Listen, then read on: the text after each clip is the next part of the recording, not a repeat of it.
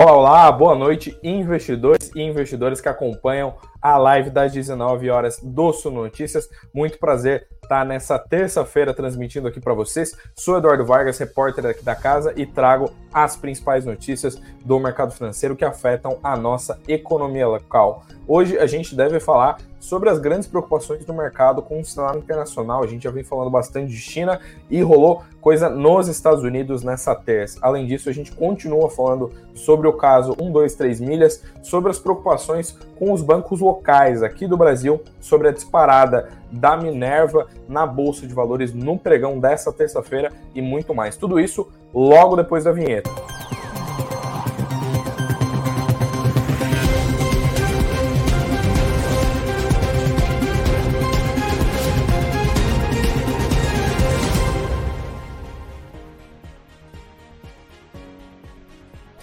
Olá, boa noite aí para o pessoal que está entrando, para os nossos primeiros viewers aí, para o pessoal que está marcando presença logo no início da live, logo nos primeiros minutos de transmissão. Boa noite para todo mundo que está entrando. Já deixe sua boa noite e carimba o dedo no like ali. E lembrando que hoje, terça-feira, a gente teve uma, a maior alta do Ibovespa em 30 dias. A gente teve um dia bem otimista aí depois de um, de um resultado bem negativo do Ibovespa durante vários dias, né? A gente teve um agosto de sucessão de quedas aí, uma série histórica de mais de, de 13, perdão, de 13 pregões consecutivos que a gente teve retração no Ibovespa, e agora a gente teve a maior alta em 30 dias. A gente está voltando a ver um pouco de otimismo, e lá fora o cenário está um pouco caótico.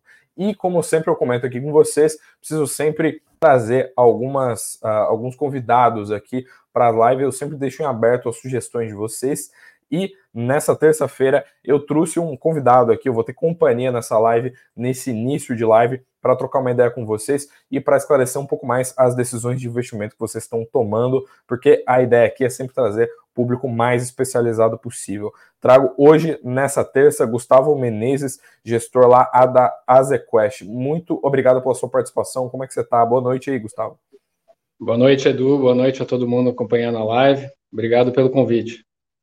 Muito obrigado aí pela sua participação. E bem, não tem como falar de outra coisa que não seja primeiro falar um pouco do, do cenário doméstico, né? Como eu falei, a gente teve a maior alta do Ibov em 30 dias, mas a gente estava numa onda de pessimismo com o mercado aqui. A gente até teve uma sucessão de pregões em queda da bolsa nos últimos né, em agosto, né? A gente teve três pregões em queda, mesmo que o que a gente tem um macro ali que o, o BC cortou a Selic mais do que o mercado esperava, né? Como é que vocês estão vendo o ambiente macroeconômico e essa e essa percepção negativa do mercado aí nas últimas semanas? Como é que vocês estão? Como é que está a leitura de vocês aí da casa sobre esse tema? Bom, Edu, eu acho que de fato, né, a gente teve esses últimos essas últimas duas semanas foram um pouco complicadas, mas eu atribuo ali majoritariamente a situação no mercado externo, né? Essa abertura das taxas de juros nos Estados Unidos foi algo que tem prejudicado é, a performance dos ativos de risco de uma maneira geral. É, mas eu acho que a gente seguiu o externo e no momento a gente carrega, na verdade, a gente tem carregado uma posição, um viés mais otimista para os ativos locais, é, Brasil, né, mais focados ali na parte de renda fixa, recentemente, os fundos multimercado, que é da área macro, que, que eu sou responsável, né, junto com, com, os, com o pessoal aqui da, da, da área macro, é, a gente deu prioridade para a renda fixa ao longo do ano inteiro, mas já está começando a ter que se mexer um pouco mais para colocar risco, né?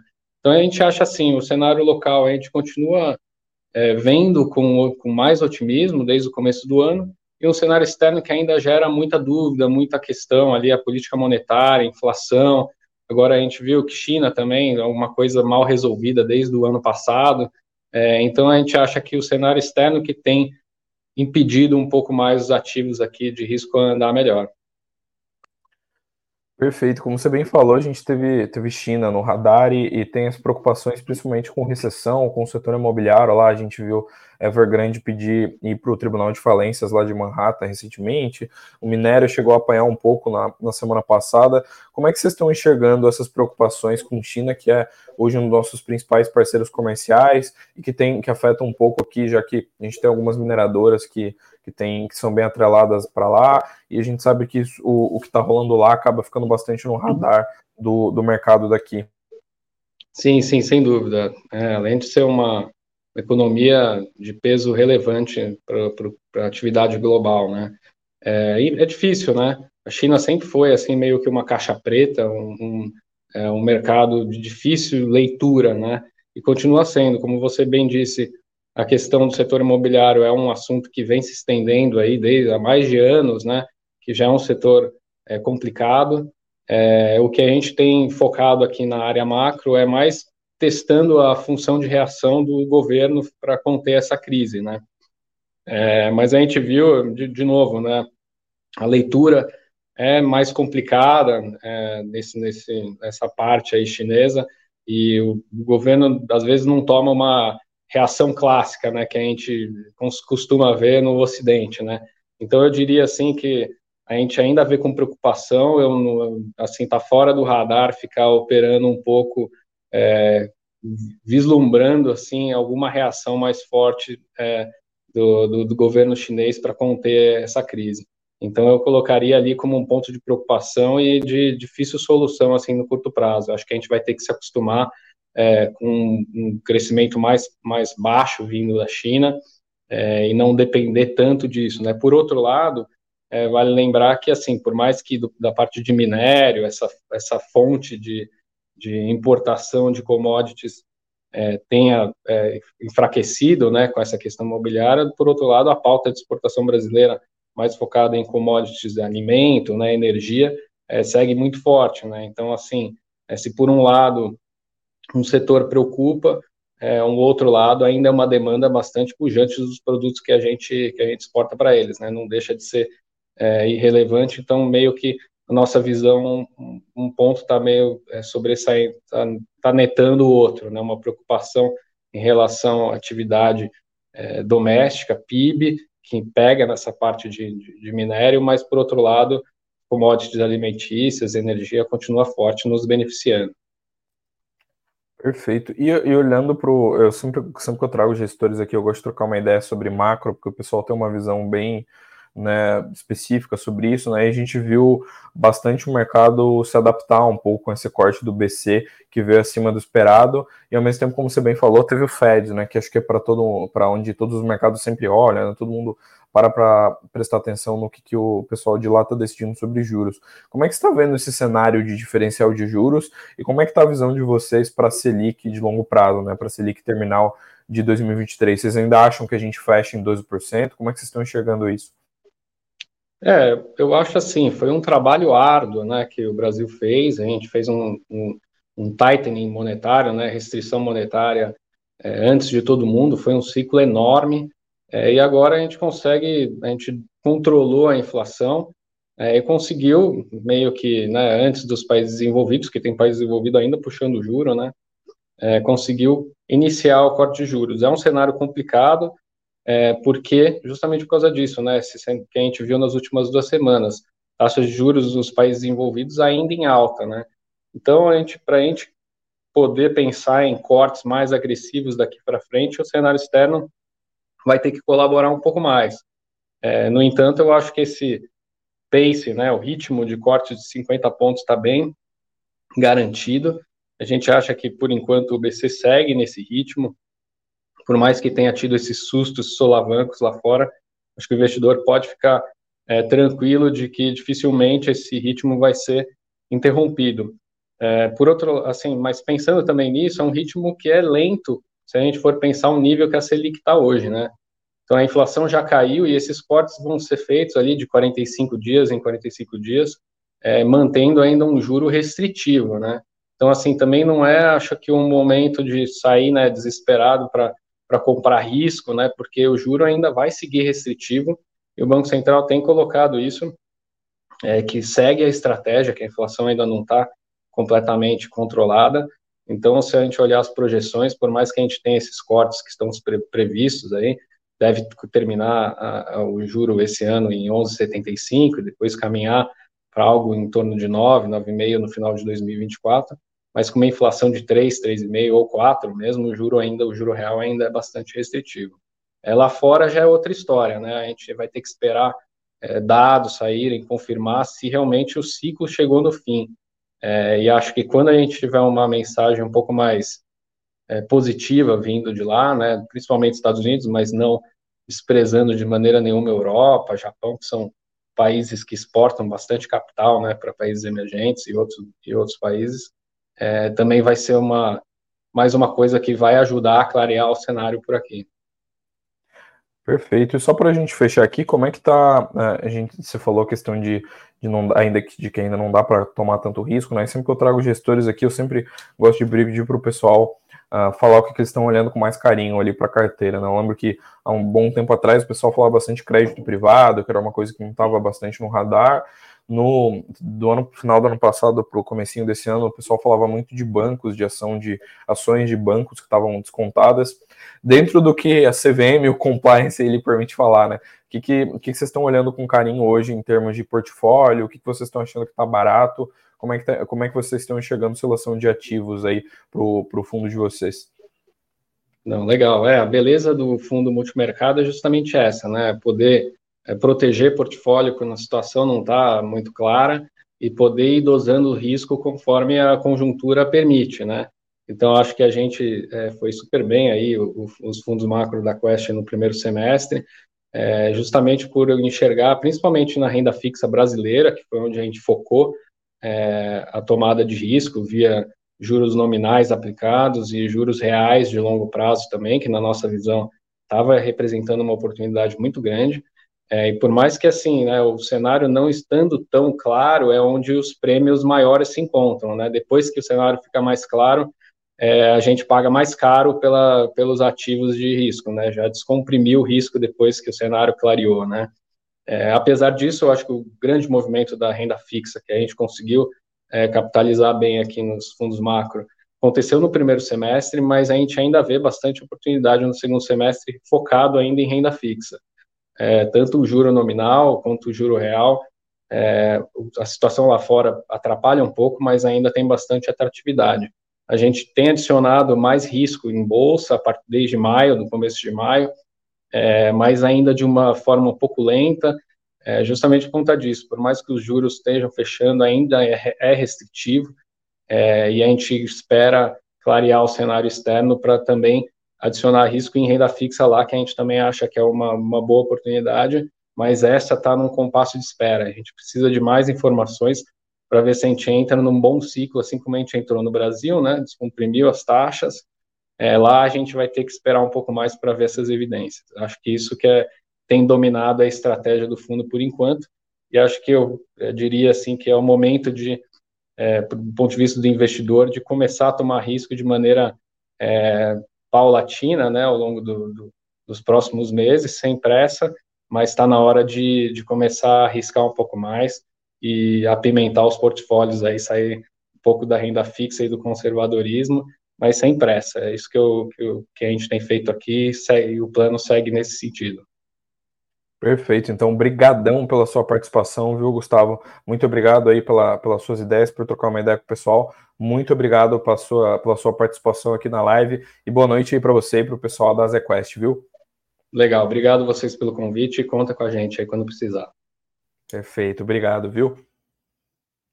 E bom, pessoal, como a gente falou aqui, tem que falar de Bovespa, porque uh, depois dessa participação do Gustavo aí, comentem boa noite para o pessoal que tá, tá chegando agora, né? Boa noite pro, pro Silvio, que já marcou presença, que é sempre a nossa presença confirmada, pro o Wendson, para todo mundo, pro Antônio, para todo mundo que está entrando na live, deixa sua boa noite e deixa o deixa também o seu, né, o seu uh, o, seu, o seu like, né? E se você for novo aqui, também deixe sempre a, a sua inscrição e, se possível, ative o sininho aí para você sempre receber notificação quando a gente estiver uh, abrindo live, quando a gente tiver conteúdo novo aqui no nosso YouTube. Segue também a gente nas redes sociais. E como eu falei aqui, tem que dar uma corrida, porque agora a gente tem pouco tempo de live, né? Para não me estender muito, mas temos Ibovespa em sua maior alta em 30 dias, né? Apoiado inclusive por Vale, já que o minério subiu para caramba lá em Dalian, vou falar logo menos sobre isso aqui.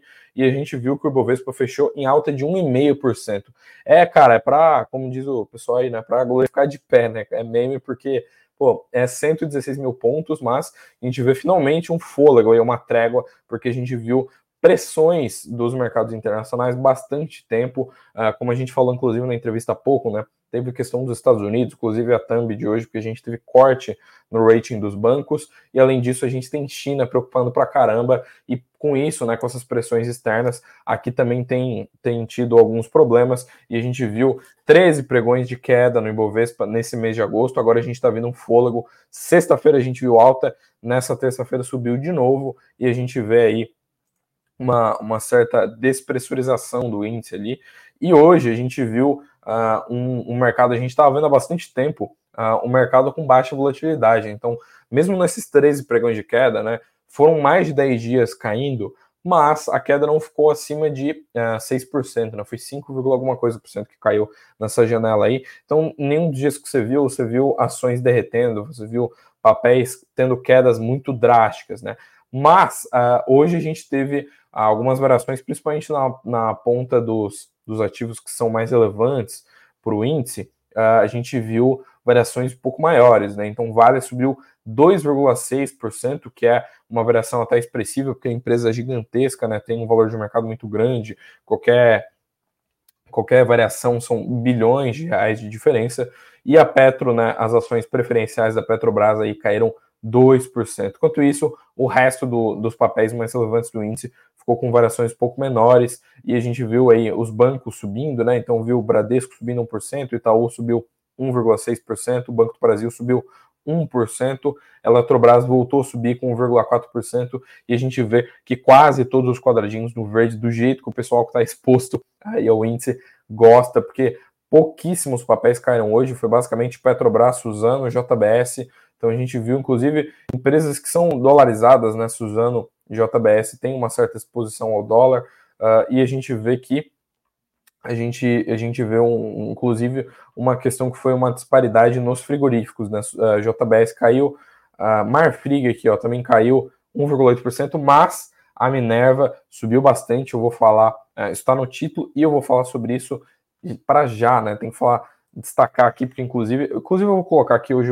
eu, não coloquei, mas vou colocar aqui para vocês as maiores altas do índice aqui, para vocês ficarem dar uma olhada, ficou rolando aqui embaixo, ó, mas na ponta positiva a gente teve IRB, Ezetec, Vibra, que é a antiga BR distribuidora, Arezo e justamente a Minerva, né? Os papéis da Minerva subiram mais de 6% no intradia do Ibovespa, né? Mas, Eduardo, o que que rolou, né? Inclusive esse título aqui relativamente provocante aqui para vocês ficarem curiosos sobre o que, que rolou. Basicamente, o pessoal está analisando uma tendência forte de queda no preço, né, na cotação do boi gordo. Isso deve é, melhorar as margens da empresa, né? Então eles vão estar tá gastando menos dinheiro com os produtos que eles têm que comprar para funcionar aí a sua operacionalização e ao mesmo tempo tendo a margem de lucratividade um pouco maior, né? Isso acaba tendo um impacto positivo. Apesar disso, né, o boi gordo subiu 1,5% nessa terça, mas a tendência ainda é de queda. O pessoal da XP, inclusive, comentou isso num relatório muito recente, até trouxe a visão deles aqui nessa matéria que está aqui no Sul Notícias,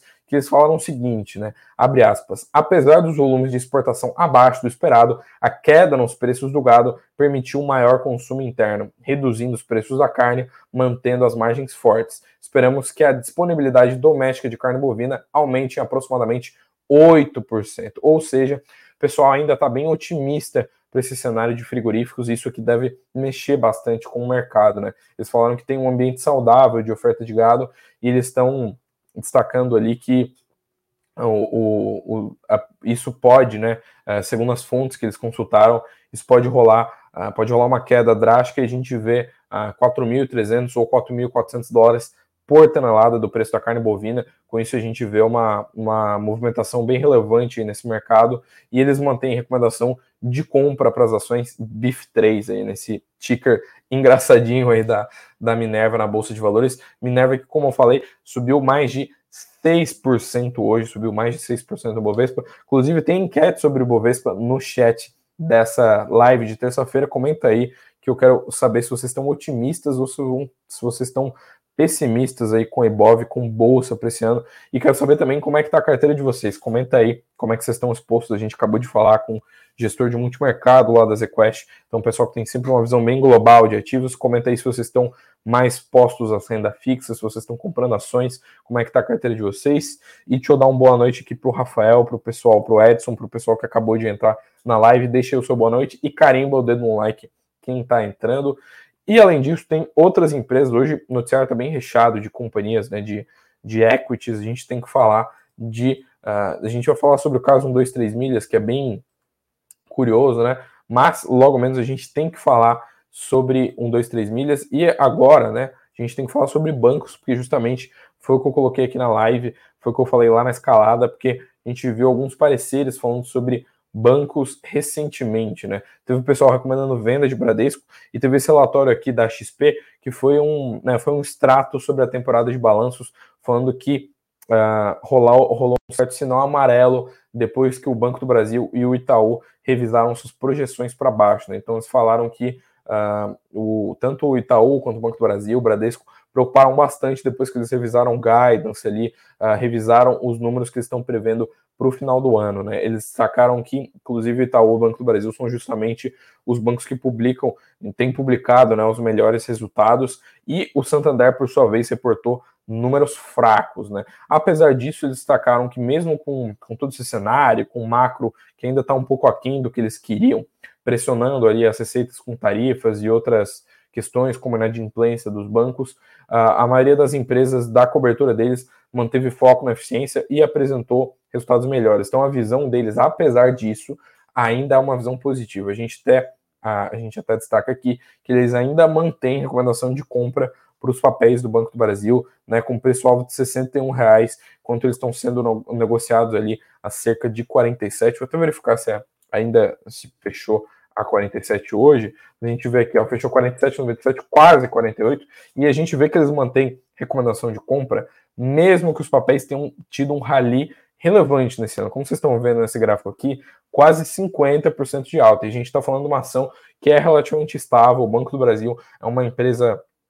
extremamente grande, uma das empresas mais relevantes do Ibovespa, uma empresa que tem um valor de mercado vasto aí e tem né, um, um nível de, de, de oscilação, nível de volatilidade um pouco menor do que outras empresas, um pouco menor do que outros setores, como por exemplo o varejo, que tende a subir para caramba, cair para caramba, tende a despontar os papéis. Então a gente vê que só nos últimos seis meses foram 14% de alta, e boa parte do rally, na verdade, a gente viu nesse comecinho do ano aqui, né?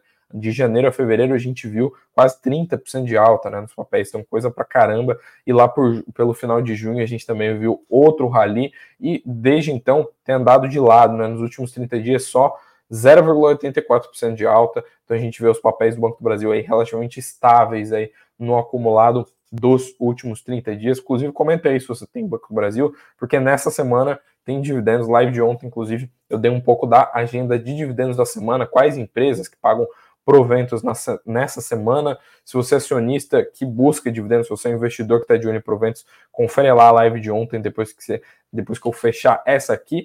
E comenta aí se você tem Banco do Brasil, porque eles vão pagar dividendos e JCP nessa semana, né? A, a data de corte já foi, então não adianta mais comprar, mas eles ainda pagam aí para os seus acionistas nessa semana aí que a gente está somente no começo, estamos somente na terça-feira. Pessoal aqui comentando que está portfólio bem diversificado. Aqui o Luiz falando que está com 15% dos Estados Unidos, 10% de FIIs, 10% de ações e 65% de renda fixa. Então, com Selic de dois dígitos, ainda dá para manter esse, esse patamar aí de renda fixa, mas está bem diversificado, né? Tem investimento no exterior, tem FIIs, tem bastante coisa, muito bom. Além disso, tem que falar sobre Bradesco aqui, porque eu Tô correndo um pouco aqui que a nossa live hoje acaba ficando um pouco mais curta para falar de noticiário, porque é dia de entrevistado. Semana que vem eu devo trazer mais companhia aqui para a live. E a gente viu a questão do Bradesco, que o pessoal eh, recomendando venda né, do, das ações do Bradesco, venda de BBDC4. Né? Lembrando que os analistas de equity research, né, o pessoal que trabalha com análise de ações, basicamente eles calculam ali o valuation da empresa, projetam fluxo de caixa futuro, trazem ele a valor presente, olham quais são as perspectivas de crescimento, olham todos os indicadores da empresa e eles têm que dar um, um target price, né, um preço-alvo, quanto que eles acham que a ação vai fechar naquele, naquele ano com base nas cotações. E além disso, a gente vê uma questão de recomendação, né? A gente vê eles recomendando geralmente compra, venda ou uma recomendação neutra. Né? Alguns bancos têm um rótulo diferente, né? O pessoal do Itaú BBA, por exemplo, tem outperform, market perform e underperform para falar das suas recomendações. E aqui a gente vê que justamente eles, né? justamente esse pessoal do BBA, uh, manteve a recomendação underperform, né, que é equivalente a uma recomendação de venda para as ações do Bradesco. Né? Então, num, num, num, relatório que eles focaram em falar sobre a área de seguros do banco, que inclusive é, representa 30% do lucro do Bradesco, eles destacaram que o, o Bradesco deve ter dificuldades de crescimento. Né? Eles falaram o seguinte, né? abre aspas, uma análise detalhada por divisão revela alguns méritos, mas também aponta dificuldades em crescimento para áreas chaves do banco ao longo dos anos. Né? Então a gente vê que eles ainda estão relativamente uh, pessimista para as ações do Bradesco. O Bradesco, que aliás reportou resultados um pouco aquém do esperado e, salvo engano, tem caído aí no, no acumulado do no acumulado do de 2023. Né? A gente vê é, não, perdão, a gente vê alta aí nos papéis, mas uma alta bem tímida ali de 2,92% no year to date do Bradesco, mas a gente vê uma queda aí nos últimos 30 dias desde que eles reportaram balanço do segundo tri, né? Então, 8,5% é, de queda no acumulado dos últimos 30 dias. O pessoal que inclusive perguntou cotação, né? O André aqui perguntou quanto que Petro fechou hoje. Petro fechou em 2% de queda, mas a gente vê uh, Petro fechando, ó, a R$ 30,61, justamente, André. R$ 30,61 para os papéis preferenciais da Petrobras. E além disso, tem que destacar aqui que a gente tem a Via Varejo no radar. O pessoal uh, soltou uh, alguns relatórios, deram alguns pareceres. Lembrando que na, na semana passada eu trouxe um, ah, perdão, na semana retrasada, eu trouxe uma entrevista exclusiva que a gente teve aqui com o CEO da Via Varejo, depois que eles publicaram o seu resultado trimestral, porque junto com o balanço do segundo TRI, eles publicaram o que eles chamaram de plano de transformação. Eles falaram que vão fechar algumas lojas que não estão dando muito lucro, uh, basicamente mudar a maneira com que eles alocam capital, né? Então, a maneira com que eles vão né, uh, né, colocar onde eles vão colocar o caixa da empresa, onde eles vão investir. Eles querem crescer, querem crescer para já e querem capturar alavancas de crescimento no longo prazo. É isso que eles me falaram, é isso que o CEO, o CFO e outros executivos da Via comentaram quando eu estava em call com eles. Eles, inclusive, falaram que uh, ainda não tem expectativas de que eles consigam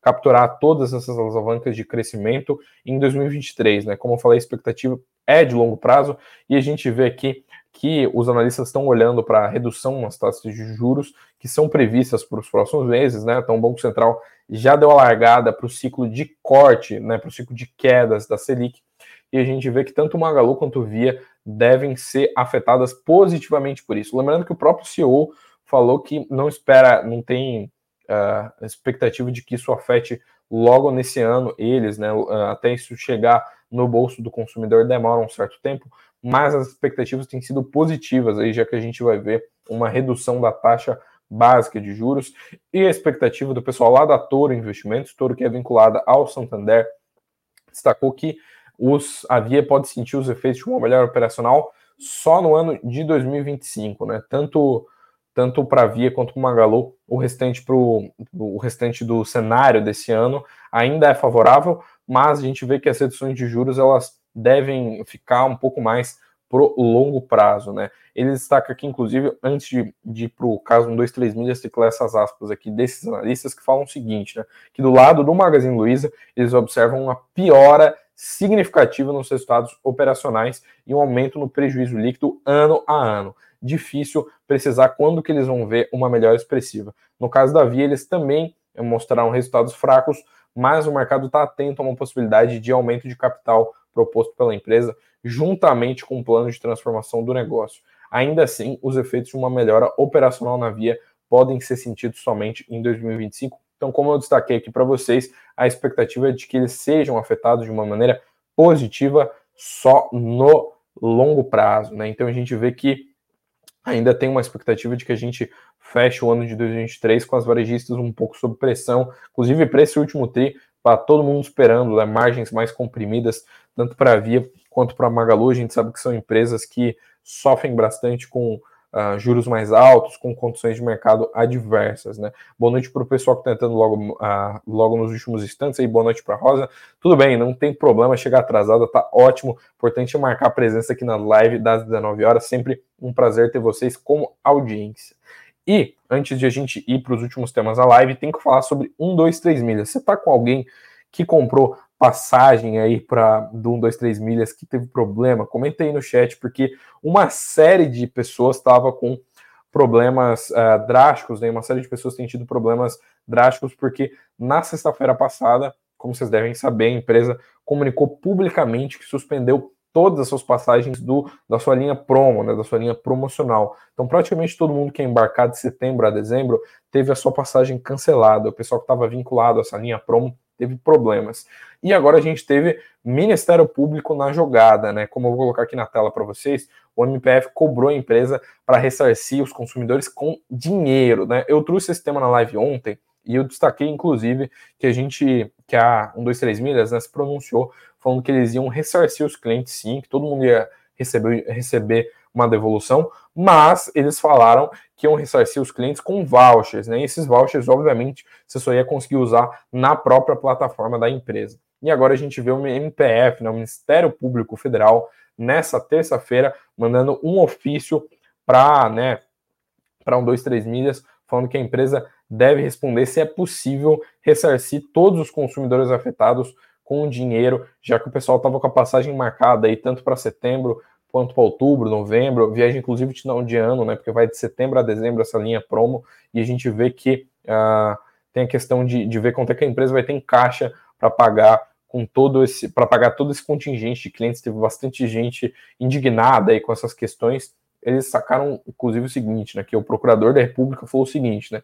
De acordo com o CDC, a, a, é clara a vedação de oferta ao mercado de um produto sem estoque disponível para venda.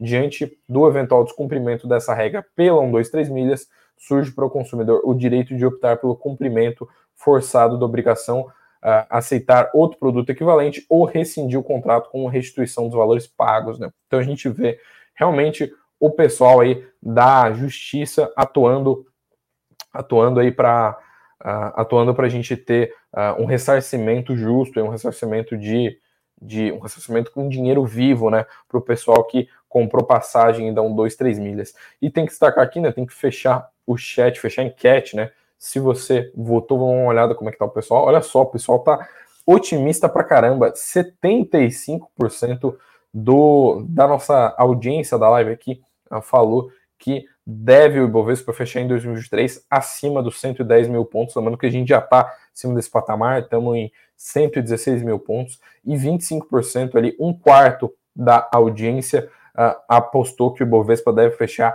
em 25% no, no deve, 25% apostou que deve fechar abaixo de 110 mil pontos. Começar a colocar umas coisas em jogo aqui na live, começar a fazer aposta, começar a. Aposta não, né? Aposta porque a gente uh, a favor da educação financeira aqui, né? Mas fazer alguma brincadeira com as enquetes para ver quem acerta, fazer algum bolão, alguma coisa a gente tem que fazer aqui para melhorar as nossas enquetes. E tem que falar como o mercado fechou lá fora, né? A gente viu que o mercado estava bem misto, Europa fechou todos os índices em alta, né? Todo mundo no azul, mas em Wall Street a coisa foi um pouco mais caótica, né? A gente teve a questão dos bancos que eu preciso trazer aqui para vocês de uma, de uma maneira um pouco mais breve. Eu deixei esse tema um pouco mais para o final da live, porque ele é um pouco mais complicado aqui, mas a gente teve o S&P Global Ratings, né, que é uma agência de risco, rebaixando várias notas de bancos, né? Então a gente viu a fazer isso há duas semanas atrás e agora a S&P Global Ratings fez exatamente a mesma coisa, cortou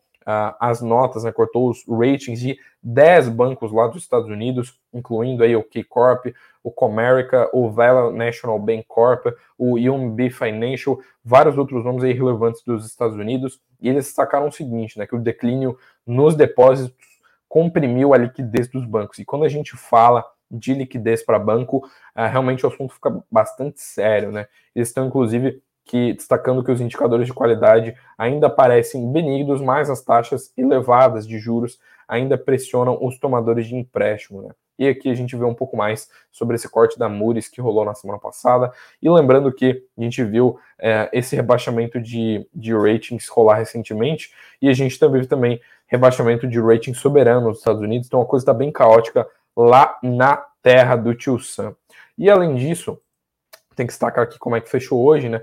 tem que, uh, tem que destacar aqui uh, o, o, em Wall Street, né, a gente viu queda de 0,51% no Dow Jones e 0,28% no S&P, quanto a Nasdaq subiu, mas subiu bem pouquinho, quase fechou no 0 a 0, subiu 0,06%. Enquanto isso, o petróleo Brent, que é inclusive o petróleo referência lá para a Petrobras, ainda está sofrendo com preocupações da demanda chinesa, né? A gente sabe que China ainda é um ponto de foco dos mercados então o petróleo fechou em queda a 83 dólares e 87 centavos por barril. Já o minério de ferro, inclusive eu falei de Vale lá no começo da live, né, que Vale puxou o Ibovespa na sessão dessa terça. Petróleo, o minério, perdão, subiu pra caramba lá em Dalian, subiu quase 4,5, subiu 4,47% nas negociações em Dalian lá na China a 110 dólares e 42 centavos. Lembrando que o pessoal estava bem pessimista pro para o minério de ferro nos últimos dias, justamente